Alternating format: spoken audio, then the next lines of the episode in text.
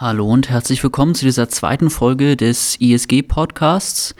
Wir haben Corona-Pandemie-Modus im Frühjahr 2020 und deswegen ist bei dieser zweiten Folge schon alles ein bisschen anders. Es sind keine Schülerinnen und Schüler hier, deswegen können wir keine Interviews machen, aber wir machen ein kleines GDG-Spezial zum Thema Beten und Spiritualität. Ich habe zwei Gäste sozusagen als Sprecher, Stefan und Patrick aus dem GDG-Team. Danke den beiden schon im Vorfeld dafür, dass sie was beisteuern hierzu. Und ihr werdet sie später im Verlauf der Sendung hören. Ich finde, dass das Thema für diese Zeit was ist, was auf jeden Fall Entdeckungspotenzial bietet und vielleicht auch was Spannendes zum Ausprobieren. Schön, dass ihr reinhört und ich wünsche euch alles Gute für diese schwierige Zeit.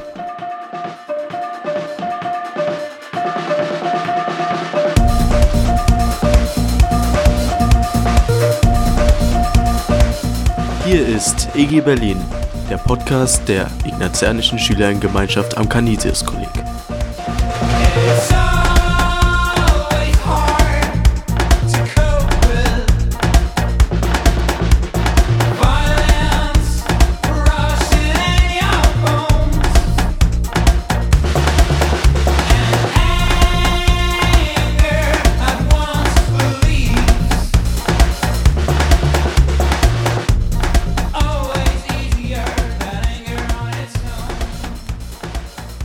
Ich habe in meiner bisherigen ISG-Zeit ein witziges Anfangsspiel kennengelernt, so ein bisschen Energiespiel mit dem Titel Spirit Flame. Ich muss denken an das Anfeuern. Anfeuern auch irgendwie eine Metapher. Also Anfeuern kommt ja irgendwie vom Kamin, aber Anfeuern, das ist auch das, was Fans machen, um den Teamgeist zu stärken. Ich finde, dass das beides, Anfeuern und Teamgeist, etwas mit Spiritualität zu tun hat. Spiritualität vom lateinischen Spiritus, das man irgendwie auch mit Geist übersetzen kann, hat insofern was damit zu tun, als es beim Teamgeist auf eine gewisse Siegermentalität ankommt. Also, damit eine Mannschaft wirklich gewinnen kann, da zählt nicht nur die körperliche Leistung dazu, sondern es ist auch wichtig, dass die Mannschaft die richtige Einstellung hat, die richtige Motivation hat, damit sie gewinnen kann. Wenn es um den Teamgeist geht, geht es um etwas, das die Mannschaft gemeinsam zum Sieg trägt. Oder wenn die Mannschaft vielleicht nicht gewinnen kann, merkst du einer Mannschaft an, wenn sie einen richtigen Teamgeist hat, dann wird sie auch, wenn sie gerade nicht vorne liegt, wird sie weiter kämpfen und sich weiter bemühen. Ähm, ziemlich traurig sind dann die Mannschaften, die relativ schnell aufgeben und überhaupt keine Gegenwehr mehr leisten, nicht mehr an sich selbst glauben. Dieses etwas, was da in der Mannschaft ist, dieser Teamgeist, diese Einstellung, das sagt, es ist irgendwie mehr da als nur der Einzelne, mehr da als nur irgendwie die physischen Kräfte sozusagen, mehr als nur Körper, die sich bewegen, es geht auch um die Psyche, es geht um das Mentale, es geht um das Innere, es geht irgendwie um das Fühlen und das Denken, um die Einstellung, die jetzt in dem Moment gerade da ist. Und nur mit der richtigen Einstellung kann das Ganze funktionieren. Also viele Sportler, Sportlerinnen werden das bestätigen und werden sagen, es war nicht die Einstellung da, nicht die Motivation da, dass wir das irgendwie hätten gewinnen können oder so. Dieses etwas sagt noch mehr es geht hierbei auch um etwas, was von außen kommt. Also etwas, was mit all den äußeren Umständen auch zusammenhängt. Also ob eine Mannschaft von ihren Fans, von ihren Anhängern auch wirklich gefeiert und bejubelt und angefeuert wird, das hat einen maßgeblichen Einfluss darauf, wie die Mannschaft auch spielt wir haben das bei den letzten Geisterspielen vielleicht gemerkt, so dass äh, den Spielen, den äh, gerade auch den Fußballspielen in den Stadien, wo keine Fans mehr da sind, auf einmal das Wesentliche fehlt, also dass da von außen was kommt. Und dieses, was da von außen kommt, das wirkt dann auch in den Leuten drin. Das, das trägt die, das bringt die voran. Und ich meine, dass das gut übertragen werden kann als Beispiel für das, was es irgendwie Spiritualität sein kann. Dass es nicht nur wir selber sind, dass es nicht unsere eigene Imagination, unsere eigene Spinnerei ist sozusagen, sondern dass da wirklich auch was von außen auf uns zukommt, in uns wirkt, ja. Und das, manche Spiritualitätsrichtungen nennen sowas dann irgendwie kosmische Energien. Wenn wir auf die jüdische, christliche, islamische Vorstellung schauen, dann geht es darum Transzendenz, also irgendwie ein über unsere Welt hinausgehendes Wesen, eine Person konkreter gesagt. Und wir Christen sagen dazu dann auch Geist. Also liegt auch ziemlich nah an äh, Teamgeist wieder dran. Äh, wir sprechen vom Heiligen Geist, also von etwas, das wie für eine Mannschaft sozusagen das Innere prägt, das eine gewisse Mentalität, eine gewisse Lebenseinstellung auch verursacht, was von außen kommt und in uns dann wirksam ist. Dieser Heilige Geist, auf Latein wiederum Sanctus Spiritus, auf Englisch halt Holy Spirit, wir kennen die Metapher vom Feuer oder von der Flamme für den Heiligen Geist. Und dann sind wir auch wieder bei unserem Anfang, beim Titel Spirit Flame. Äh, und hier schließt sich gewissermaßen der Kreis. Jetzt kommt der Zitatendrang. Mit einem Freund reden wir, teilen wir die geheimsten Dinge. Auch mit Jesus sprechen wir. Das Gebet ist eine Herausforderung und ein Abenteuer. Und was für ein Abenteuer. Es erlaubt, dass wir ihn immer besser kennenlernen, ganz in ihn eintauchen und in einer immer tieferen Verbundenheit mit ihm wachsen. Im Gebet können wir ihm alles erzählen, was uns passiert, und uns vertrauensvoll in seine Arme werfen. Zugleich schenkt es uns Augenblicke kostbarer Innigkeit und Zuneigung, während derer Jesus sein eigenes Leben in uns ausgießt. Wenn wir beten, bringen wir Gott ins Spiel, damit er wirken und dabei sein und siegen kann. Papst Franziskus.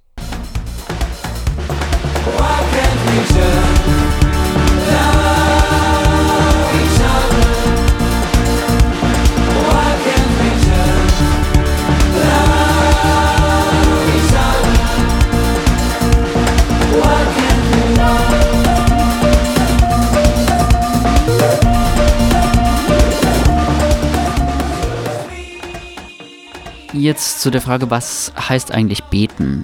Dafür gibt es sicher tausende Antworten.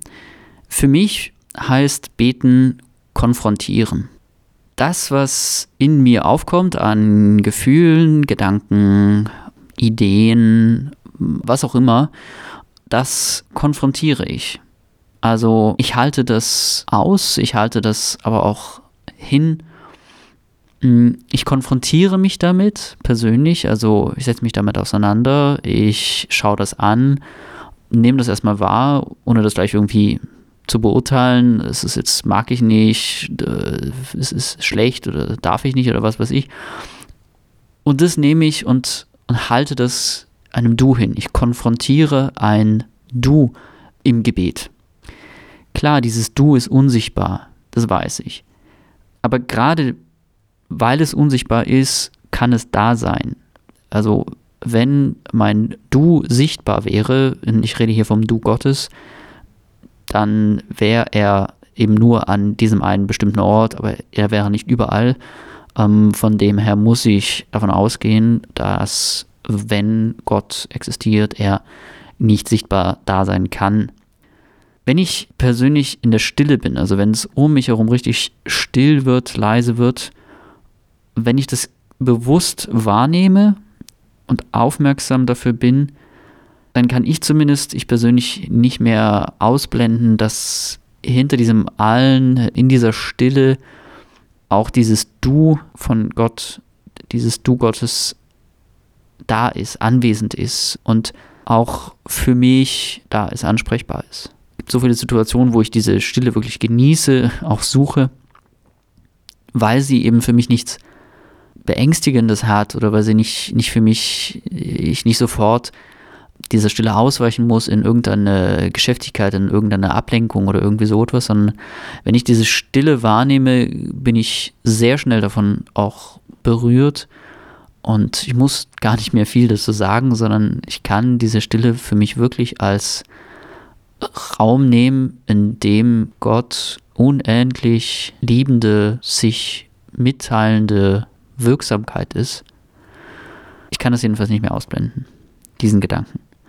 Für mich heißt es, ich bin nicht mehr, ich bin nie mehr allein mit meinem Innern. Also es gibt schon die Situationen, wo ich irgendwie merke, ich bin, ähm, ich habe jetzt diese und jenes überhaupt nicht wirklich bedacht. Ich habe mich nicht damit auseinandergesetzt, weder mit anderen, auch nicht im Gebet. Dann bin ich schon damit allein und das bringt mm, oft auch nicht wirklich weiter. Jedenfalls dank des Gebets muss ich nicht mehr damit allein bleiben. Ich darf die Dinge teilen, die in mir passieren, die Dinge, die ich wahrnehme. Ich sage hier damit etwas, was für mich irgendwie Grundlage für mein, für mein Beten ist. Also warum ich überhaupt bete. Was mich in der Überzeugung hält, dass ich an Gott glaube. Eine dieser Grundlagen ist so, ich bin davon überzeugt, dass jeder einzelne Mensch etwas Besonderes ist und jeder Mensch etwas Einzigartiges ist.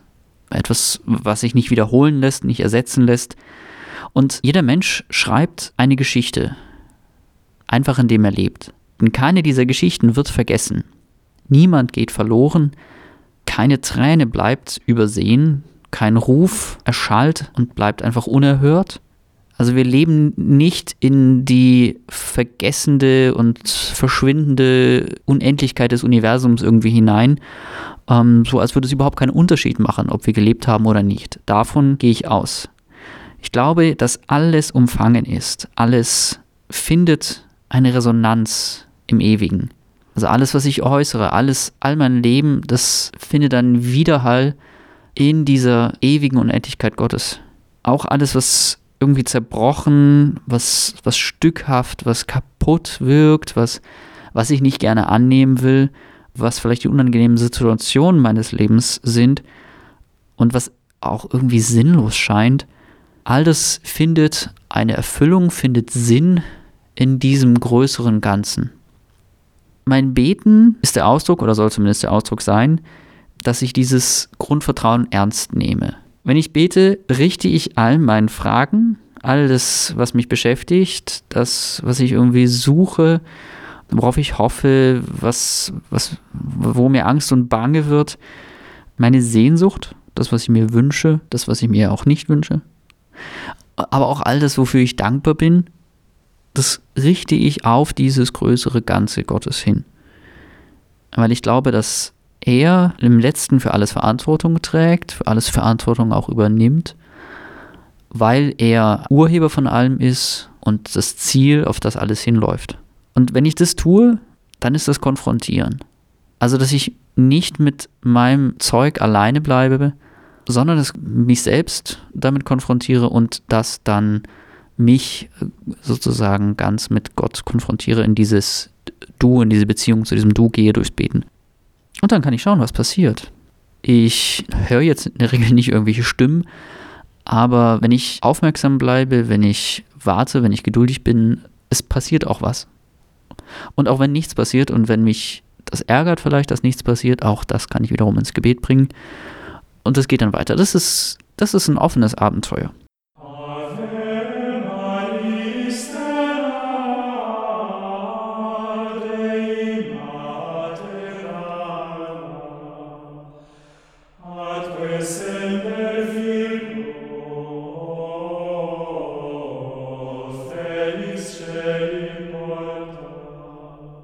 Es gibt verschiedene Möglichkeiten zu beten.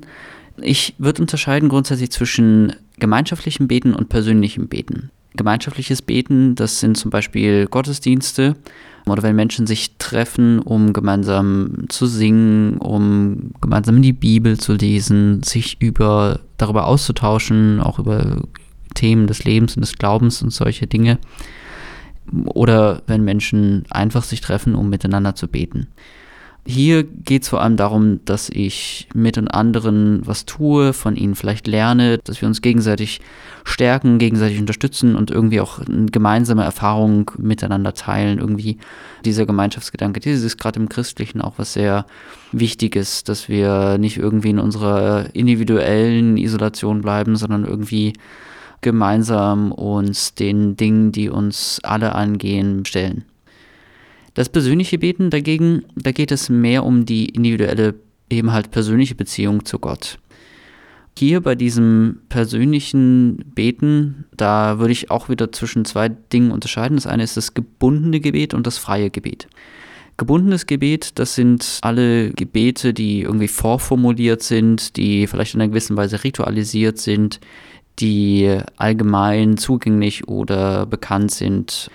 Hier fallen auf jeden Fall auch so Dinge wie das Vaterunser darunter oder der Rosenkranz. Hail Mary, full of grace, the Lord is with thee. Blessed art thou among women, and blessed is the fruit of thy womb, Jesus. Holy Mary, Mother of God, pray for us sinners now and at the hour of our death. Für mich ist der Rosenkranz ein ganz besonderes Gebet. Der Rosenkranz besteht aus den wohl bekanntesten drei Gebeten, die es überhaupt gibt. Das Glaubensbekenntnis, das Ave Maria und das Vaterunser, das Jesus selbst uns Menschen zu beten aufgetragen hat, die immer wieder wiederholt werden. Um bei der Reihenfolge nicht durcheinander zu kommen, nehmen viele dazu eine Art Perlenkette, bei der jede Perle für ein Gebet steht und an der sie sich entlanghangeln können. Der Sinn des Rosenkranzes ist es, in eine Stimmung zu kommen, in der man Jesus ganz nah wird. Jemand, der Jesus ganz nah war, war Maria, seine Mutter. Im Rosenkranz wird sie um Hilfe beim Gebet angerufen. Für uns Christen ist sie, die Gott aufgrund ihrer Demut dazu auserwählt hat, die Mutter Jesu zu werden, ein großes Vorbild. Wenn wir mit ihr zusammen beten, kann es uns bestimmt helfen, Jesus noch näher zu kommen. Aber warum jetzt das ständige Wiederholen der immer gleichen Texte? Kann man nicht auch mit eigenen Worten Maria bitten, einem beim Gebet zu helfen? So schweift man doch nur ab. Natürlich schweift man ab. Das ist ja auch völlig legitim. Man denkt an viele Situationen aus dem eigenen Leben. So wird alles, worüber man sich Sorgen macht, Teil dieses Gebets. Und das Tolle ist, die Texte erhalten eine ganz neue Verbindung zu unserem Leben. Wenn ich zum Beispiel in dem Moment, wo ich an meinem Streit mit dem Nachbarn denke, zur Stelle Bitte für uns Sünder komme, kann mir das Demut geben. Und vielleicht denke ich dann darüber nach, ob auch ich am Streit mit dem Nachbarn schuld bin und komme ihm entgegen. Auf diese Weise kann Gott uns also ganz heimlich Zeichen geben und in unser Leben eingreifen. Übrigens, die Monate Oktober und Mai sind traditionelle Marienmonate. Das ist die Gelegenheit, den Rosenkranz mal auszuprobieren. Der Vorteil vielleicht dieses gebundenen Gebets ist, er bietet eine gewisse Sicherheit und auch Entlastung. Also es kann ja sein, so ich setze mich hin und ich sage jetzt mal, ich will was beten, aber ich habe einfach aktuell überhaupt keine Ahnung. Ich bin so unruhig in mir und dann kann ich mir so ein gebundenes Gebet nehmen und, und habe etwas, womit ich beten kann dieses gebundene Gebet stellt mich auch in Beziehung zu einer Tradition, die ein bisschen mehr ist als nur das, was mich persönlich beschäftigt, meine persönlichen Alltagssorgen oder irgendwie so etwas. Da steckt auch oft eine Weisheit mit drin im Gebet. Wenn ich damit bete, dann mache ich mir diese Weisheit auch ein Stück weit zu eigen. Freies Gebet dagegen auch hier frei heißt jetzt nicht irgendwie total beliebig und wahllos, sondern für freies Beten ist oft auch irgendwie eine Struktur und eine Form ganz nützlich. Zu diesem freien Gebeten zählt zum Beispiel Schriftbetrachtung als eine Form, die gerade wie Jesuiten irgendwie sehr pflegen. Das heißt, ein Beten, in dem wir uns mit bestimmten Bibeltexten länger auseinandersetzen, also halbe, dreiviertel Stunde, Stunde oder so, und dann noch mit unserer Vorstellungskraft in biblische Szenen eintauchen. Dazu zählt auch die Erforschung des eigenen Gewissens oder ein Tagesrückblick, den ihr vielleicht auch kennt von der Grundschulung. Mhm. Ähm, also so eine Art Examen und Abendabschluss und sowas, wo ich nochmal auf den Tag zurückschaue. Weiterhin würde ich hier dazu zählen die Stoßgebete, die Stoßgebete zum Beispiel irgendwie vor einer Prüfung oder in welchen Situationen auch immer. Ego clamavi, quoniam, exaudisti me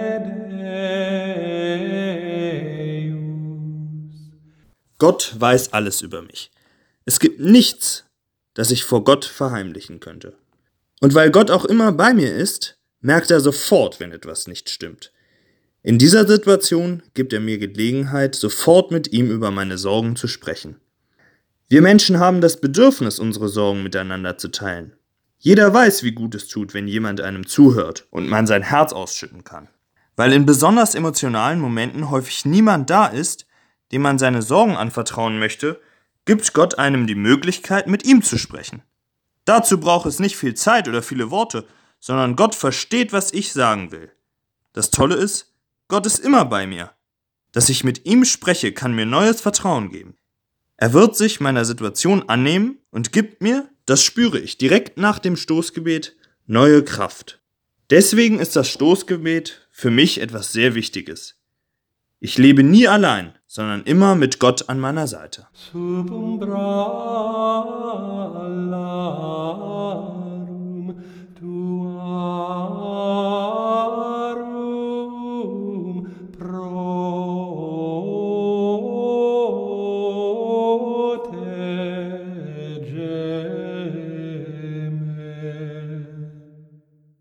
Was dieses freie Beten bringt, ist, dass ich hier mehr Chance habe, mein eigenes Leben vor Gott zu bringen, als es vielleicht in einem gemeinschaftlichen Beten und im Gottesdienst irgendwie so möglich wäre.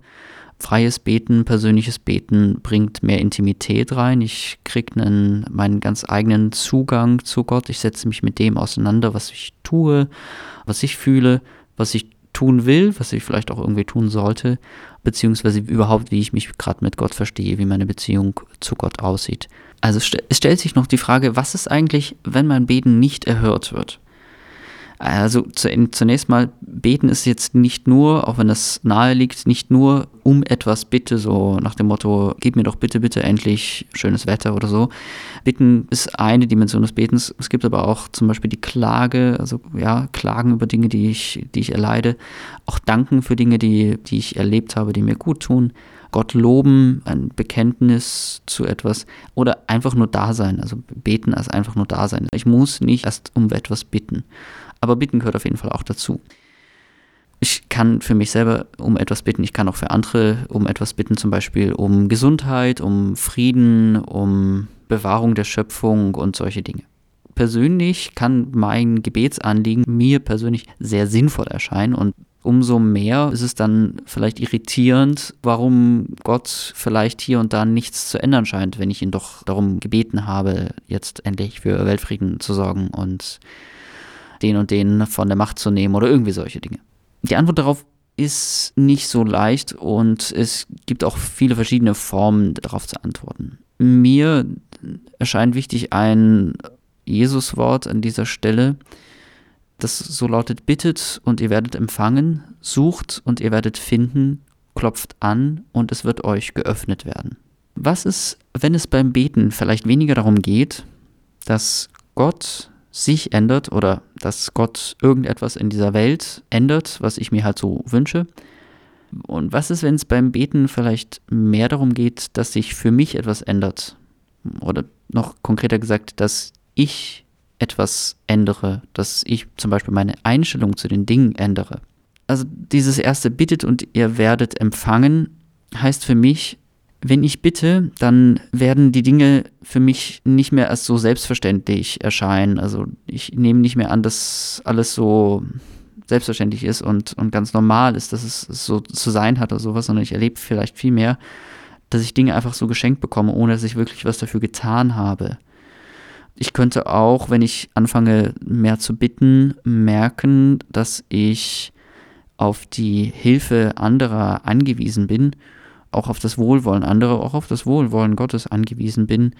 Gerade dann, wo ich mir Dinge vielleicht nicht selber erarbeitet habe, aber dann darum zu bitten, macht mir bewusst, dass ich mir nicht selbst genug bin und dass ich nicht alles, was ich brauche, für mich selbst beschaffen kann. Wenn ich mich auf die Suche begebe, wenn ich suche, bewusst und gezielt, dann werde ich etwas finden. Das heißt, ich werde vielleicht merken, dass da in mir eine Unruhe ist, dass in mir eine Sehnsucht da ist und ich kann die nicht einfach so verdrängen. Ich muss halt etwas finden, wonach ich suche. Und wenn ich was finde, dann habe ich was dazu gewonnen. Ich muss mich dann aber weiter auf das Suchen einlassen.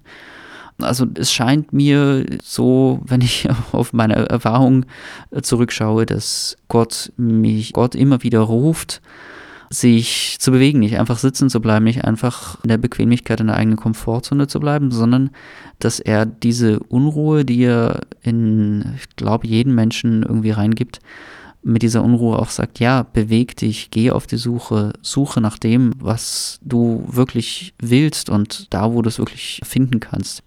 Und dann lässt sich Gott auch finden. Da gibt es immer wieder Hinweise, wo es lang geht, wo es nicht lang geht. Also Dafür sind dann auch Krisen beispielsweise da, um zu erkennen, ähm, ja, vielleicht so in diese Richtung geht es nicht weiter. Vielleicht muss ich mal einen neuen Weg aufschlagen oder so etwas. Kurzum will ich sagen, beten wird immer gehört. Ich kann mir nicht vorstellen, dass Gott aus irgendeinem Grund jetzt mal kurz die Ohren zuhält, so, er hat keine Ohren, aber im übertragenen Sinne die Ohren zuhält und jetzt mal nicht zuhört. Das kann ich mir nicht vorstellen von einem guten, gütigen, liebenden Gott.